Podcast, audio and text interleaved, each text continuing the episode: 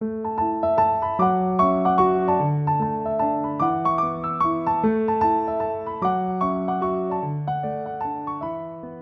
迎大家收听《那可那个清华》，我是主持人胖达。在我们的第四季当中，我们在前两集呢，以乔生作为我们的主题。在这一集呢，我首先呢，就是想要再跟大家工商一下有关于我们乔生入学的一些资讯。上一周呢，我们主要是讲到就是有关于海联招生的个人申请跟联合分发。那我们比较少谈到的是推荐入学。今天呢，我要先首先跟大家工商一下，我们就是推荐入学的时间。我们的推荐入学的报名时间呢是二零二二年的八月十五到九月十五的下午五点，所以如果您对于这个管道有兴趣的人呢，一定要准时的上我们的全球处的网站的报名系统上进行报名。那有关于推荐入学的报名资讯呢，我会将资讯的连接放在我们的节目资讯栏当中。那有关于这个推荐入学，呃，特别要跟大家提醒的是呢，就是清华大学，就是每一个同学呢，他可以最多填选。三个志愿，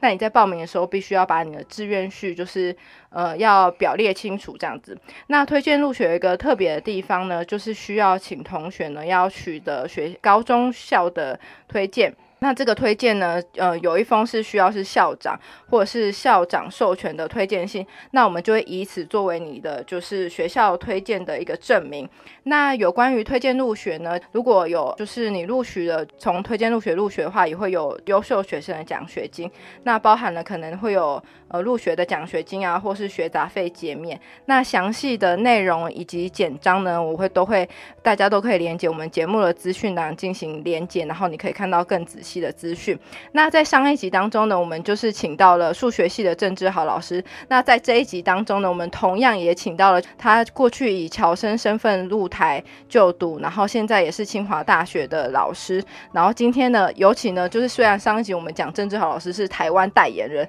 那我们今天请到这一位可能是清大代言人好了，因为他的大学跟硕士班都是在清大，然后后来也回到了清大。就让我们欢迎生科系的黄真祥老师。嗨，各位听众，大家好。嗨，老师好，帮老师广告一下，就是老师之前有参与我们招测中心的分发入学的影片拍摄，超酷的，我会把那个链接贴在我们的节目资讯栏，大家有兴趣的话也可以去看看。老师有非常仔细对于深科系的介绍。那首先就是想要问问老师，就是您当年就是为什么会想要来台就学呢？那你来台就学的契机是什么？OK，所以其实那时候的这个原因蛮多了，那包括就是我们高中有很多老师他是留台的，所以我们也听到很多。台台湾的消息，然后另外一个是呃，台湾的软实力其实也蛮强的，包括很多流行歌啊，然后一些就是电影啊或者那个呃就是影集啊，都是台湾拍的嘛，那所以就对台湾也是有一定的熟悉程度。那那时候就是呃高中毕业的时候，大家也想一下说，哎有没有其他的管道？然后后来比较之后，发现其实台湾的 CP 值很高，因为台湾的个学费跟生活费在先进国家里头算是偏低的。OK，所以这个。呃，这个 ACP 值很高，然后加上我是要念理，就是念科学嘛。那在理工的科系跟发展上面来说，其实台湾已经进入呃先进国家的水准，甚至呃，因为我也在美国当过助教啦，是后来知道啊，是是台湾的，其实在理工科系的课程的扎实程度，甚至是演过远胜过美国大部分的学校哦。所以这个其实看起来就是那个呃呃学费跟生活费呃比较低廉一些，然后。然后那个可是可以得到的课程的这个扎实程度又很高，所以这样一算下来是超级霹雳无敌划算。对，我想要问一下老师，你当初就是来台就读，你们是考一个考试吗？进行分发吗？还是你是用申请的呢？OK，呃，在我那个年代是只有分发啦，就是我们用统考的统一考试的成绩来分发。嗯，那就是读中，我们基本上都会考这个统一考试。嗯，那因为那时候我分发的时候，是因为我分发到了科系，我不是很满意，所以后来我又降转到侨生大学新修班去念了一年，将近一年，然后才分发到清华大学的生命科学系。OK，所以老师，你本来就对生物系是有兴趣的。哦，这个有点曲折啦。其实一开始我来台湾是要念医学啦。OK，对，然后后来是因为我没有兴趣，嗯。因为就是其实我我我是可以念医学系的，就是我成绩是可以去念医学系。可是后来我发现我呃两点啦，第一个我对生命科学的就生物学现象太有兴趣了。我记得呃为什么要去花时间念七年？然后另外一个是呃因为我会发现我怕血，然后又加上我其实不是很喜欢看每天看到人，因为做医生每天都要看到很多人，那我比较喜欢在实验室里面看看到看其他生物了。OK，所以这个这两点 加起来，后来让我就觉得不想要再。念医学，OK，所以我我我我我的经历可能比较特殊一点，所以我是又又兴趣导向，OK，所以老师你说的是侨先部嘛？就是你是是，所以你有先来台一年侨师大侨先部。呃，对对对对，那时候还还没有跟师大合并，那那时候是独立的。那呃，我们就是念，基本上是把高中的东，就是台湾高中的东西复习过一遍，然后再考试，然后再看一那个名次来做分发的这个这个动作。那当初可是会回想一下，其实当初我的统考成绩要是可以分发到呃，就是可能一些呃国立大学的生物系啦，那时候叫生物系，那后来就改名叫生命科学系。嗯嗯。OK，好，那刚刚老师有讲到就是统一考试的分发，那我们在上一集当中其实也有跟大家讲到，就是海联，海联它的入学方式有个个人申请跟联合分发。那老师刚刚讲的就是联合分发的部分。那台湾现在还是有保留这个管道，就是每一个人是可以用统一考试的成绩，然后填选七十个志愿，然后进行就是分发，有点像我们分科测验，就是你就是用你的成绩然后去排序，然后但是你不确定你会落在哪一个。志愿，那有关于就是个人申请，就是反而你可以填自己最想要的四个志愿，就是针对你的兴趣去申请。我们刚刚讲的推荐入学其实也是。那我们其实我们刚刚在录音之前也有跟老师稍微谈过，就是我们觉得联合分发，就是因为你知道，呃，你的成绩排序其实你不一定知道你会落在哪一个。志愿上，所以其实我们更加推荐大家可以积极的申请个人申请，或是推荐入学。个人申请就是你对哪一个学系有兴趣，你就可以去申请嘛，对不对了？哎哎，是是，呃，因为我我们也是有参与一些像这个审查工作，那我会观察到的是，啊，包括我们的单招，OK，跟那个啊个人申请。呃，以及这推荐入学，它其实可以更让学生啊，就是针对他想要念的科系去做这个啊申请。那呃，这个我们也觉得说，这个比啊单就是那个联合分发会比较理想，是因为我们可以，它是一个啊互相选择的过程，就是你们可以选择你们想要念的的科系，那科系也从里面选择真正有兴趣的学生。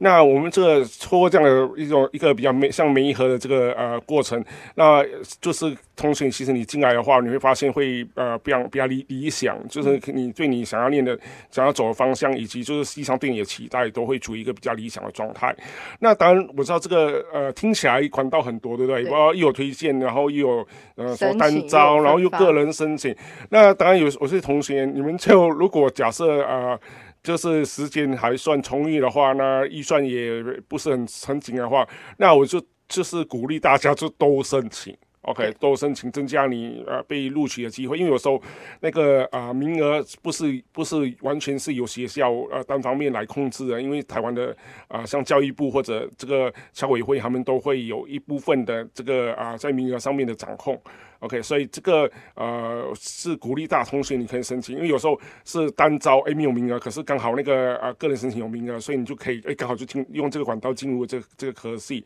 那有时候你也不知道嘛，所以我是建议说，哎你就干脆全部都申请就好了。对，就是如果尤其老师刚才讲，他讲说兴趣导向好了，就是如果你真的是兴趣导向，你兴趣明确的话，真的非常推荐大家就是可以每个管道都去申请看看，尤其是呃是个人申请啊，或者是单招。那其实清华大学有一个特别的地方，就是我们最一开始节目开始讲的推荐入学，就是你还在摸索，然后你又觉得申请入学的名额很少，单照的名额太少，那我们推荐你真的可以就是透过推荐入学的方式进入。清华大学，因为透过推荐入学，你就会进入到清华学院学士班，这是清华大学一个蛮有特色的一个学士班。因为我们大一之后会分流，所以其实你可以透过你大一的期间去做进一步的，就是你的兴趣的探索。然后反而可能你就是真的会发现你真的有兴趣的学习，然后你分流过去，反而就是你其实是可以适应的更好，而且就是更明确的知道自己想要什么。对，哎是，因为像这样的一则制度，包括啊，你去看我们有院学是吧，它是根据学院然后去成立的。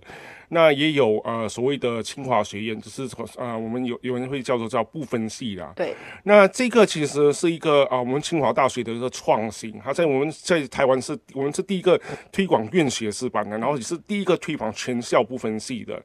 那这一个的话，因为其实老师说啊，因为其实大大部分他的兴趣还会先锁定一个方向，比如说啊我我想走人文的，我想走社科的，啊我想走自然科学，我想走啊这工程类的，那我想走管。理类或教育类，对不对？那其实你后来会发现呢，你你走那个方向，比如说理工、理工科系，包嗯，包括理学院的工学院、文生命科学院，大一修的课几乎一模一样。对，嗯，所以基本上你大一进去的时候，你你根本呃不会感觉到你是在分系。所以其实你用清华学院的学士班进去，然后你大一没有差嘛，修的课都一样啊。那修完这一课之后，你开始可以说，哎，我我对哪一个呃科系有兴趣之后，你就说我我要分流。当然一个科系系，所以你大二基本上就可以开始。比较往那个系的这个啊必修课的方向去做这个课程的规划，那这个是我们呃也设计来，就是让很多学生可以进来之后慢慢去呃探索，说我我是不是对这个科系有兴趣？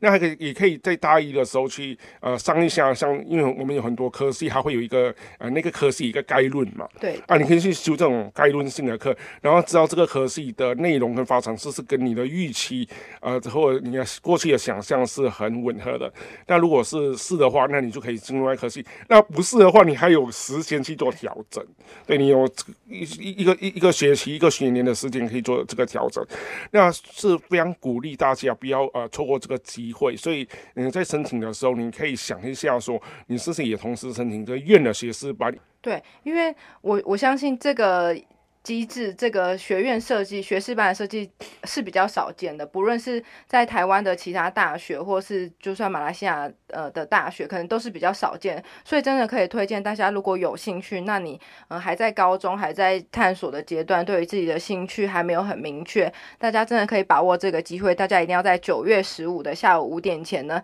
登录系统进行报名，那你才有取得就是可以申请清华学院学士班的机会。那我觉得除了他选系选课。课啊，选系选课非常自由之外，其实你会认识对于不同领域有兴趣的同学，你就等于是有一个与人交流，然后可以接触不同领域的机会。我也觉得这也是一个会很棒的经经验，也会是一个很不一样的经验。好，那谈到清华大学，就是老师，就是黄振晓老师，他大学跟硕班都是在清华就读。那我想要请您跟大家分享一下，就是您在清华大学生活的感受。大概是怎么样？然后你有没有什么印象深刻的事啊？或者是有影响你的老师吗？就是对，造成你现在现在这个样子。哦是是是，当然，呃，其实我我我自己是觉得，像呃，老师说，就是呃，清华大学可能对呃马来西亚的很多同学来说会稍微比较陌生一点，那是因为过去来说，我们那个清华大学的科的那个侨生的名额很少。OK，比较就是在国立大学里面是偏少的，那所以导致我们回去的可能认识清华大学毕业学长姐都比较少，而且因为清华大学毕业的很多学长姐都 留会留在台湾，对，呃就业，所以就回去马来西亚也比较少。那可是如果你们去查很多资料，嗯因为现在查资料很方便嘛，其实你去查国际的排名也好，或者就是台湾的排名，各种各样的排名，其实大概清华大学在台湾是在理工科系是可以排到非常的前面，甚至是就是仅次。台大，OK，当然是比非常多学校都还好。那当然我知道排名的时候，有人讲说，哎，没有啊，其实有一些他其他排我们前面，可是你仔细一看，很多排名他会，呃，因为它的那个评分的项目的关系，所以有医学院的学校都会。占便宜啦。对，OK，那我们清华大学过去没有医学院，可是今年刚好我们也成立了医学系，所以过去所以可以想象是未来我们的这个排名只会往一直往前冲，OK，在前前全世界的全球排名也好，都会一直一定会往前冲。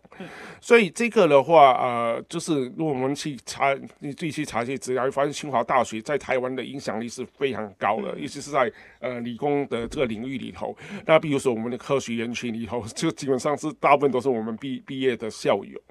那所以这个呃，我想这个清华大学的这个啊品质是毋庸置疑了。那那时候我来念的时候，也发现是确实如此。嗯 OK，确实如此。那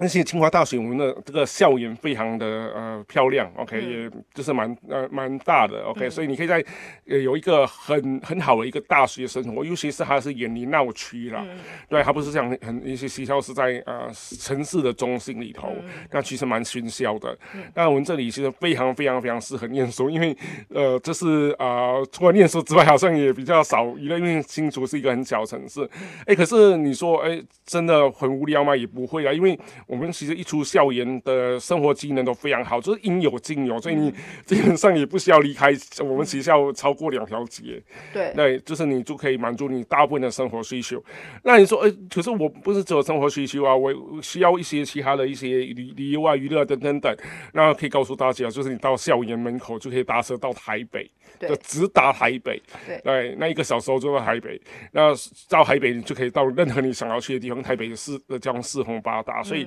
基本上台北是我们清华大学的后花园嘛。没错 OK，所以 所以这个是大家可以考虑一下。那清华刚好在。台北跟台中的中间，那、你是台中，大概也是一个多小时，所以其实是地地理位置是呃非常的好。OK，所以这个是到时候念书的时候的一个啊、呃就是觉得，呃，我有时候去台北啊，去晃一晃，其实都很方便。OK，甚至比去新竹比较邻近的新市都还方便。OK，所以这是一点。那还有一个是呃，清华大学的读书风气很盛、o k 非常非常盛行，所以就是同学都呃普遍在台湾的大学里头是相当非常用功的。OK，因为这我就像我讲，我们清华大学的生活比较比较呃，就是比较单纯一些。OK，所以其实，在学业上的扎实程度也是很高。那像刚才潘导有提到说，哎，有没有影响我的老师啊？当然就是有，像呃，其实也蛮妙的，因为 因为我回来清清华念任教的时候，我们那个生科院大概有三分之一的老师是以前教过我的老师。OK，那他们对我影响都很大，而且我回来的时候都非常非常照顾我。那就是呃，像呃我的以前的指导教授李佳薇老师，那我回来的时候都非常非常照顾我。那我现在的办公室就是我以前 就是研究生的时候办公室是同一，基本基本上是同一间的。那然后实验室也是我以前在就是大学跟硕士完的时候的实验室。OK，然后呃也我记得是一蛮蛮呃蛮奇妙的一个传承。一就以前当学生的时候，从来没有想过这以后是我我我未来的就是永久的办公室。嗯，对对，所以啊、呃我是觉得清华大学的生活，然后那我们社团生活也还蛮多，也是蛮多多多姿多彩。那所以这个我想是几乎可以满足大部分的各种各样的学当学生时候的各种各样的需求。那我这个清华大学是呃可能没有到很像很多学校一样这么多的这么大那的学生的，那可是呢我们是小而美。嗯嗯，是真的，我我就是推荐，如果大家对于生科系有兴趣的同学，真的要申请清华大学生科系，因为我去参观过，真的是很丰富，而且充满吸引力。然后刚刚老师刚才有讲到，就是医学系，就是。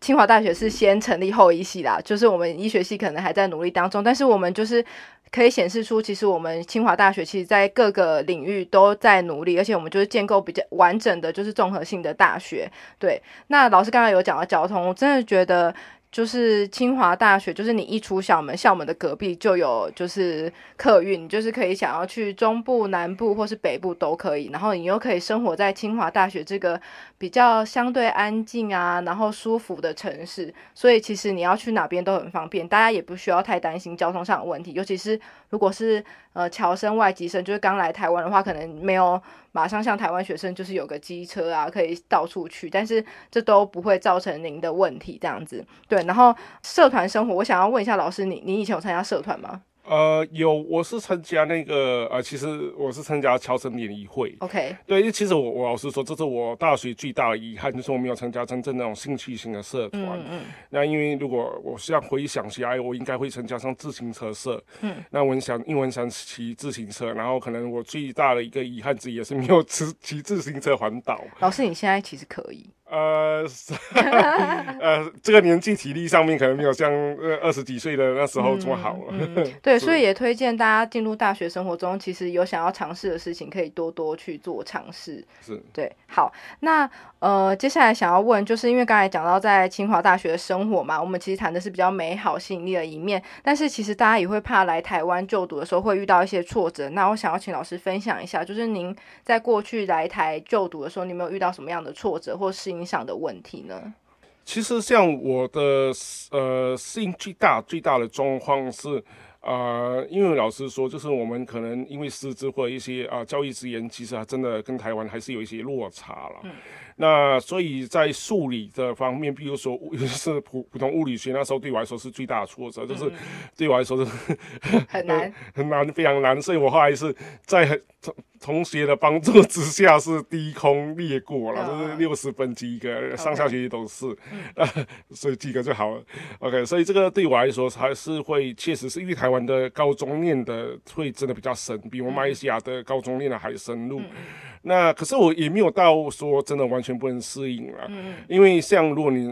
有有些还是真的有兴趣的话，可能他也会自己去念。比如说老师说像化学，我们可能也也会比较落后一些。嗯，可是后来我是用自己自自修的方式，那我要说甚至还有一度是全班最高分。嗯那所以这个也不是啊办不到的事情。那所以我是觉得说，大家如果是啊呃，就是一开始的时候发现你课业上面是稍微有一点点吃力的话。那我想也不用太担心啦，因为你最重要的是不要去放弃，不要一个放弃的心态，说哦我跟不上，我干脆又放弃好了，而是你要应该想一下，是你要怎么去追赶。那你要，比如说你就不要都不要翘课啊，乖乖去上课嘛，对不对？乖乖上课，你好歹老师有时候上课都会暗示说什么地方会考啊，啊你不去的话，当然你都不会收到这个暗示嘛，对不对？那而且要跟同学建立一个不错的关系，就是说，哎，你因为有事情就就就去问他，哎，如果一问到一个。反的就问第二个嘛，对，就是死缠烂打。那加上其实像我们就一有一些呃，针对侨生做了一些辅导，嗯嗯，是在我们图书馆，然后是晚上的时间会找一些呃课业比较优异的学长姐，然后在那一边你就可以去问他问题，嗯对，然后而且同时就是也让助教跟老呃老师可能有点困难，可是至少让助教。知道说，哎，你是乔生，然后你你过去的课程上面衔接是需要一些努力的，那也是助教他可能也比较就是人比较好的助教，他可能会稍微比如说啊，改到你的时候啊，可能会稍微放松一点啊，或者这些，因为老师说这个也没有不公平，因为我们本来就不是在同一个起跑线上面嘛，你用同一个起跑线对待，其实也不见得是才是公平的，所以这用这样子的方式的话，让大让老师知，让老师跟助教知道说你是认真看待。这件事情的，就是你真的每天都要去上课，OK，然后坐到老师会看得到的位置上面，对，然后认真的问发问，OK，认真的晚上去这个辅导课，那我想是没有任何一个科系，呃，那个科目是可会有会真的呃会过不去的，那尤其是呃这个大一的时候是可能是适应上最需要呃耗费精力的时候，所以呃所以就为什么我大一的时候还不敢去参加社团，因为想说大二才去，嗯，那。当然，现现在想一想也还好，对对对对。所以所以呃，其实应该说，就是你只要过了这个大一比的大一比较需要适应的时期，甚至有些一个学期后就适应了，那有些人是一个一年一个学年后就才适应。可是因为你进入大二之后，你如果是专业科目，OK，那专业科目一般上来说的问题会稍微小一点，因为一来你问你大一真的很认真去打基础的话，那二来是说，因为专业科目呃一般上是你真。如果是你真正的兴趣的话，你也会愿自己比较愿意花心力去啊钻研嘛。所以我想，呃，这个适应上面来说，主要对我来说最大的挫折是课业。嗯，那如果说生活上最大的挫折，呃，生活上最大的挫折就是台湾的食物真对我来说真的没有味道。没有味道啊？对，因为马来西亚的食物。是很，就是我在马来西亚很有丰富味道。对对对对，因为马来西亚吃，我我我很喜欢吃像印度菜跟马来菜，所以都就是很辣，然后很多香料。然后台湾记得说，走台湾的的食物都 都。还是老师，你觉得这是新竹的问题？呃，没有。有人说新竹最好吃是麦当劳。OK，好，这呃应该不是啦，是呃，我想呃，其实我我现在这个问题，我想也不用太过担心。嗯。呃，因为现在台台湾的异国料理的市场很大，嗯嗯，那所以其实现在。嗯，在我们大我大学时候完全没有了这些呃马来西亚的餐厅，现在都如雨后春笋般，嗯嗯，嗯，就是开张，所以要吃马来西亚食物的那个可能性也高很多啦。所以我想这应该是不是现在不太会是问题。对，所以偶尔想念那很正常啊。对对，我现在也是偶尔会想念的。嗯嗯，对，因为现在新竹其实就是因为我们科学园区包含清大、交大都会有很多外籍生啊，或是侨生，所以会带来各式各样的美食啊、餐饮的习惯，所以其实也是让就是新竹地区越来越丰富，在饮食上啊、生活上啊，或是你想要买各国东西，其实现在。比都相对之下比较能够买得到了，是是是，尤尤其是呃，我们有蛮多的印度朋友，对，嗯，所以印度菜基本上甚至就是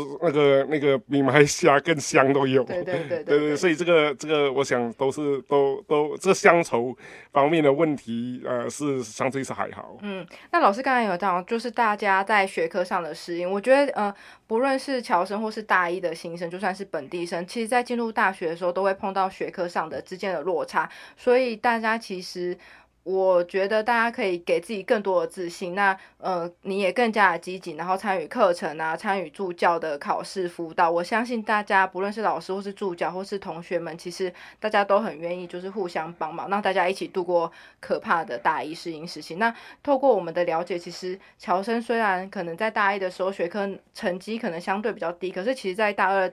到大四之后，其实跟本地生其实是没有什么样的差别的，尤其有些可能是会更优秀的，然后奖学金也是会一年都每一年都会拿，也都是没有问题。然后呃，就是优异奖学金的学杂费减免也都是每一年都会都可以领取得到，所以呃不需要担心学科上的问题，因为其实。都是可以解决的嘛，对不对？是是，而且现在蛮多科系的，大概前五名都有侨生，都有，甚至蛮蛮蛮高比例，超过一半比例是马来西亚的这的同学。嗯，所以呃，我想这个学科上面的这个努力是值得。而且，其实我我我自己是觉得，也明些同学啦，你大学的时候其实有一个东西蛮值得学的，是去做这个时间管理，就是你学会去做时间管理这件事情，因为以后你去。呃，不管是你进研究所也好，还是去就业，这个时间管理对你来说，甚至是比你知学到的知识更重要的技能。因为知识可以过时，可是时间管理能力不会过时，永远都不会。嗯嗯。谈到时间管理，好了，老师除了学会时间管理，应该也在大学当中探索了你的研究兴趣跟研究领域。虽然是你发现你的兴趣取向在生科系，但是您我知道您现在是研究鸟类嘛？那您为什么会开始展开你对于这个领域的兴趣，或是想要？钻研这个兴趣呢？呃，其实我大学的时候是做的研究是蜜蜂。OK，对对对，所以呃，跟那个硕士班是做蜜蜂。其实我我想这个在呃，你一开始的时候的这个做什么样的研究，呃，不是。呃，不是完全重要了。我觉得最重要的是，像我刚才讲，你学会的是一个能力。嗯，对，那是比如说时间管理的能力，让你可以在研究所的时候，因为研究所很多常常是你会发现哦，没没课修了。对对，因为研究所修课可能不是重点，重点是在实验室做研究。嗯，那我想这个你就会发现你自主性要变高。嗯嗯，那还有一个是说，呃，就是你对这个研究方法的掌握，那我觉得才是一个真正的重点。嗯。那呃，这个我想，清华大学又也是全台湾最适合做这个呃专研究专研的这个学校，因为我们是全台湾学术风气最盛的学校。对，那其实有一度我们升到我们教授都接的时候，我们是不是都都只想把学生教成教教 成教授？可是当然不是啊。OK，这这其实我们是也很多元的。那所以呃，你在清华大学你要去。跟教授做专题研究，OK，那甚至我们呃也蛮多实验室都有侨生，那我自己实验室也有有有侨生同学，嗯，呃就是马来西亚呃基本上都马来西亚的，那很多同呃同事的实验室都有，那就是你在大学的时候进教授的实验室，在清华大学是非常非常常见的事情，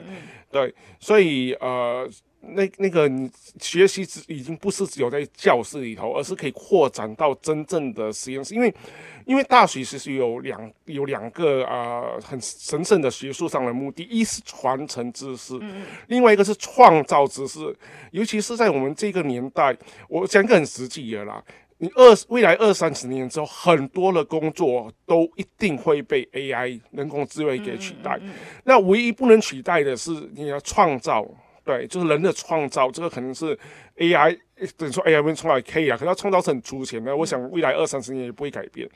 那这这个是创造新的知识的这个能力。那你就说，呃，我不不走学术，我创造新的知识很重要吗？哎，那不一定哦。你你那好，你你去你去科技业，科技业不用创新吗？科技业是最想创新的地方嘛。好啊，你说没有，我不要去科技业啊，我要去走工商管理啊。哎，工商管理的竞争难道不就是在在在创新上面吗？要不然你就只能进入红海跟人家比那个成。本这多低嘛，对不对？那比你的薪水有多低啊？这基本上是是很消耗的。对，所以不管任何领域，呃，所有领域现在开始都是要以以创造为主。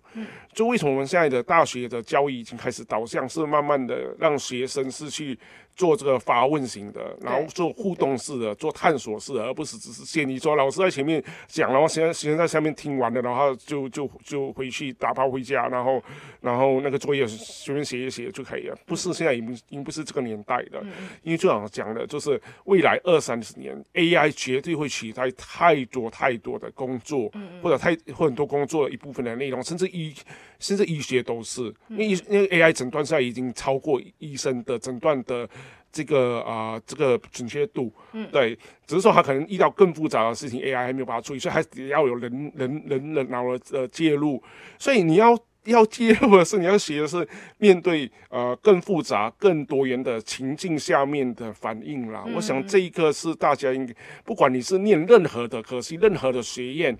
都一定会面对到的这个问题。那清华大学是刚好就全台湾最适合做跨领域的，因为我们学院跟学院之间的关系感情都很好。嗯，对，前会听到很多学院里面的这个很多其他学校里面的象牙像白色巨塔、象牙塔的故事。那在清华大学其实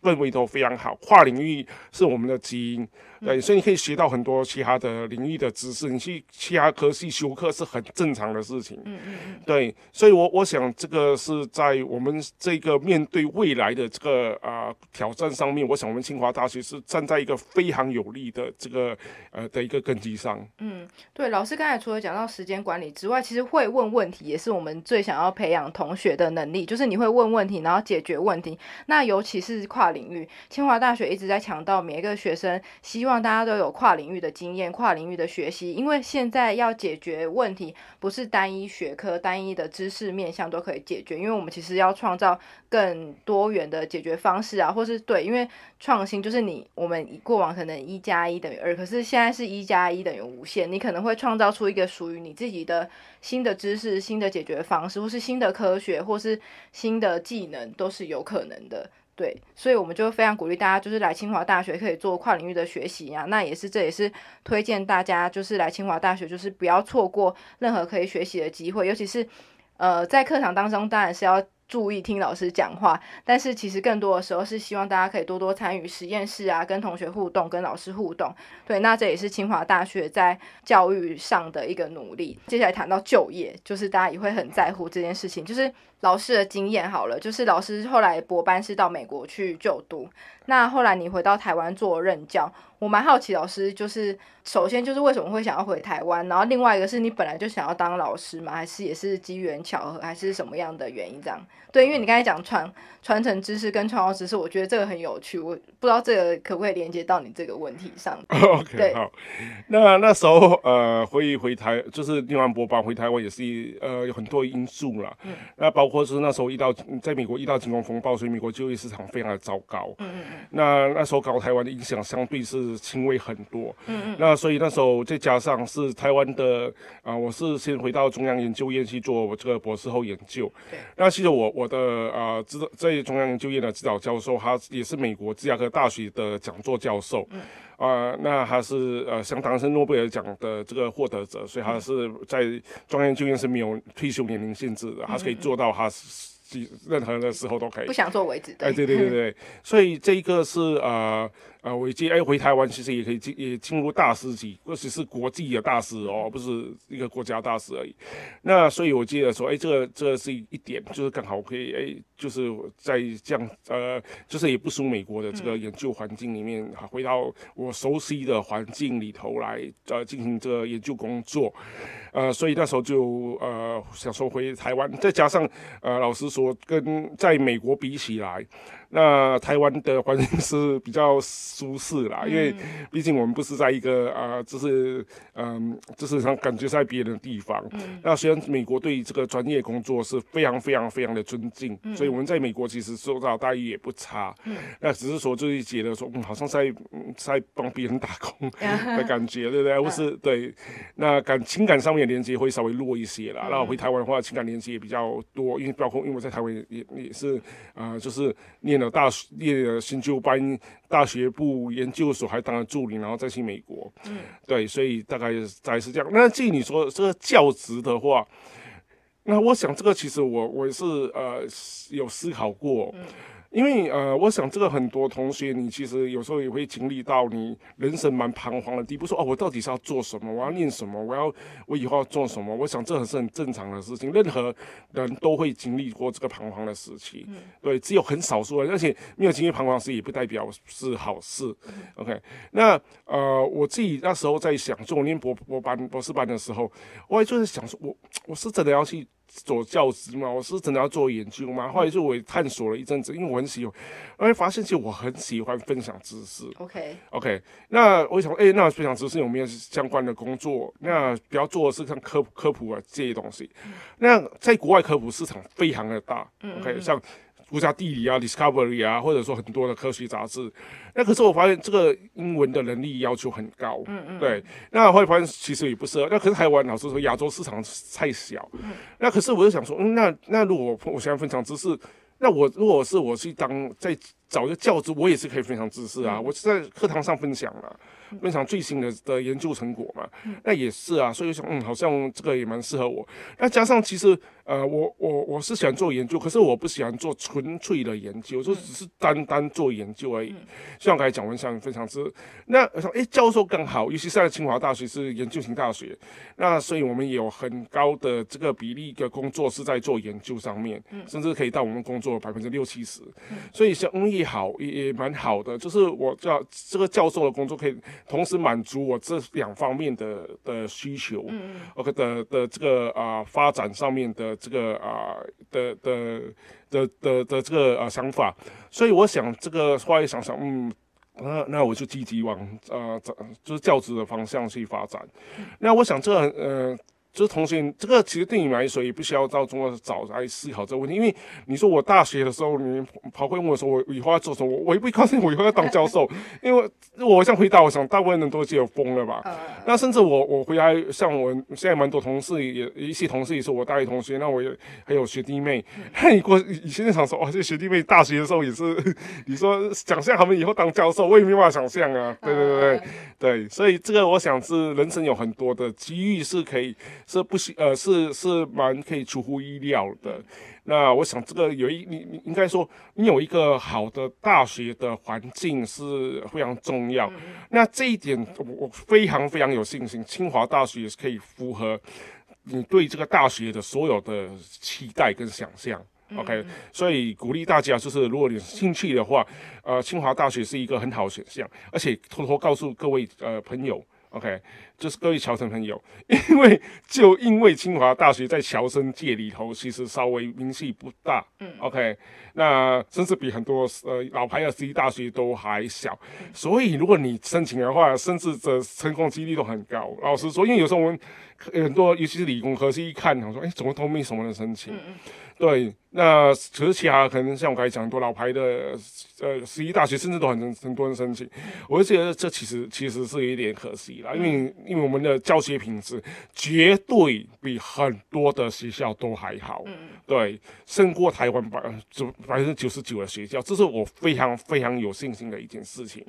对，所以这个呃，如果你是啊。对这这呃理工啊，或者对就是管理啊、教育有兴趣的，因为我们现在也有教育跟艺术学院了，对，那这个可以跨领域的那个范围又更大了，所以都有兴趣的话，其实清华大学是一个非常非常好的选择，那是一个蓝海的选择，因为知道的人比较少哦，所以听到的同学你你就是赚到哦，对是赚到赚哦，你听到这一集你就等于赚的比别人多了。是。对，好，刚才老师有讲到知识传播跟科普，那我来攻上一下老师的脸书好了。就是老，如果大家对于自然科学的书啊有兴趣的话，其实老师有在经营一个就是今年书私书斋，就是老师会介绍一些书啊、书品啊，然后我觉得真的是蛮好的，因为科普是蛮重要的。对，哎、哎是是，现在呃，我们的这个生科院也越来越重视，我想以后学校也会越来越重视这一个跟大众的这个沟通上面。嗯，OK，好，那刚刚老师其实也就是帮我们推荐，他果然是清大的代言人，那他也推荐了大家，就是为什么清大值得你选择。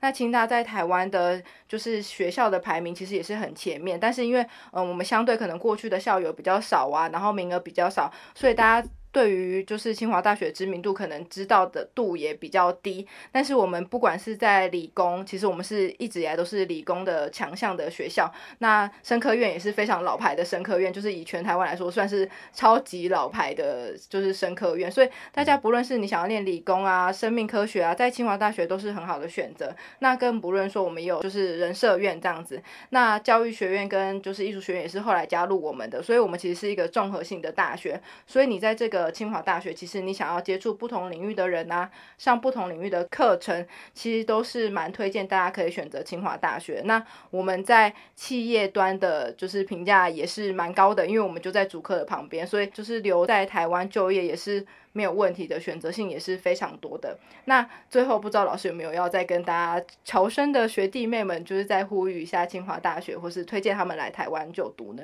？OK，可能很多人对新竹稍微比如不像台北或台中或者像高雄这种大城市的了解，那我可以稍微补充一下，就是呃，如果你去看这个呃新竹的这个人口分布啊，新竹是台湾呃学历最高的城市，就是有硕博士的比例是全台湾第排名第一。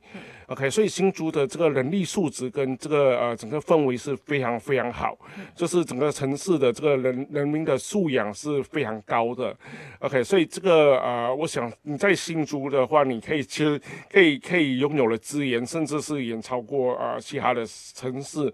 那新竹也是全台湾呃研究机构密度最高的，我们还有食品科学研究所，然后有工工业啊、技术啊、研研究院，然后还有那个国呃什么国家高速电脑中心，然后有这个国家同步辐射中心，然后还有呃那个什么呃国国家跟农业研究院，嗯，OK，全部都是在新竹哦，对，所以新竹是全台湾呃研究单位密度最高的的这个城市，然后刚才讲呢也是全台湾就是教育程度最高的城市，那这个我想在你这里面你可以接触到的这个呃。人才跟精英的比例是远超过台湾的其他的这个城市，OK，然后还有就是这个就业方面，嗯、其实我们清华大学的毕业的学长姐，那很多呃，还有我们这学弟妹，那其实有蛮高的比例是留在呃台湾。其实我我我我记得很有趣的是，其实一开始的时候，我蛮多同学哦，或者学弟妹或学长姐，他来的时候讲说，哎、他毕业我至少回马来西亚，不管我真回马来西亚。然后后来到留在台湾的时候，我看到他们都酸，他们讲说，哎、说好了回马来西亚呢。台湾代言人就直接变台湾代言人。对对对，然后我就问说，哎，那那说好回台，他说哦，没有办法，因为台湾薪水高太多，尤其在新竹。新竹如果你去查，呃，台湾因为台湾它那个行政单位分为县市者，还有分个里嘛，里大概呃就像马来西亚一个花园，一个达曼，OK，那你它台湾呃收入前二十五的里里面，台新竹地区占了多少个呢？不是一两个，不是两三个哦，是占十五个。然后全台湾收入最高的前四个、前几个里都是在呃新竹，我住的里就是第四名。嗯对不起，我拉低了平均。对，可是就是你要知道新竹的这 这个薪资是。是非常高的，OK，所以我很多的呃学长姐、学弟妹、同学，那一开始说抱着说啊，我回我知道回马来西亚，可是后来发现他薪水太太这太高了，对，导致他就是觉得说在台湾就是过的生活太舒适，嗯。至于呃就没有回马来西亚，所以留下来比例真的很高。OK，甚至有蛮多的维系同学，他即使回马来西亚，他也是到台商的这个公司上面去，因为台台湾台商呃在马来西亚的这个呃公司也还蛮多的啊。那有一些也到新加坡去。OK，所以这个呃回马来西亚也不会是问题了。那我我们我们有一些啊，就是同学或乡姐嘛，呃还是会回去，那发展的都还不错。OK，只是说回去的话，因为我们知道马来西亚跟台湾的一些啊，就是就业市场还是会有一点点的这个落差了。OK，那所以啊，回去的话可能会需要呃一一些，就是在找工作上面，或者你可能要妥协一下，不见得就是会跟台湾做的会完全一致。那因为台湾的就业市场的多元性还是比马来西亚，因为毕竟台湾已经是新兴国家。那所以这个可能回去的话啊，会稍微打折。可是就像我说了，这反而选择清华大学才是重点。为因为像我刚才讲，清华大学的跨领域。的这个风气非常盛，所以你可以学到的这个，呃，这个这个跨领域啊，或者说你跨到别的领域去别别的科系修课，那甚至这个修课，也，不是说我只是修课修好玩，因为台湾在清华大学，呃，我们现在有很多科系也推说你可以去选一二转，你转转转。转到学士班，或者说学士班转到科系都是很流畅的事情。那你可以选第二专长，然后第二专长呃学分数会是比辅系还少，那比双主修还是太低，所以入门门槛很低。那所以你反而在这里的话，你比台湾大部分的学校更容易跨到你想要去的领域。那有一些是还是念理工，可是还是觉得说，哎，我以后不见得呃回去一定可以找理工的工作，怎么办呢？他可以，他可以去第二专去念商管啊，去念经济啊，去念呃财经啊，去念那个啊，比如说艺术啊、教育啊这些啊，对不对？所以他他他，你们回去的话，你有第二专长的话。那你回去说，哎哎，我我回马来西亚，我我我可能没有办法去当工程师，可是我我可以去，我可以去做做工商管理啊的方面的工作啊。因为如果你有这个第二专长的话，或者说我回去我我那想要去，你可能有继承家业嘛，你可以去念像艺术艺术方面的，会回回去让你的这个公司重新的一个包装设计啊，都可以啊。OK，所以这个啊，我想不管是是呃。在你回，你是要在留在台湾做你的专业的工作也好，或者回去马来西亚，那你可能去做了，诶，不见得是跟你专业很相关的工作也好，其实我们都可以提供里面非常非常好的资源，所以这个是不用担心的事情。嗯，尤其就是，呃，来清华大学就是视野其实会更加开阔，因为你会有不同。国家的同学啊，你会接触不同领域的新知啊、知识，然后学习到不同的技能，其实都可以帮助你在未来。因为其实未来工作是不断在改变的，所以你有一个开放的脑袋，有。比较远的视野的话，其实不论你在哪个地方就业都是非常有可能性的。OK，好，那其实我们今天聊了这么多，也感谢就是黄老师跟我们分享这么多，真的是清华代言人。那就是今天很感谢黄真祥老师来参与我们节目的录制。那最后呢，也感谢各位听众的收听。那可那可清华，我们下次见喽，拜拜，拜拜。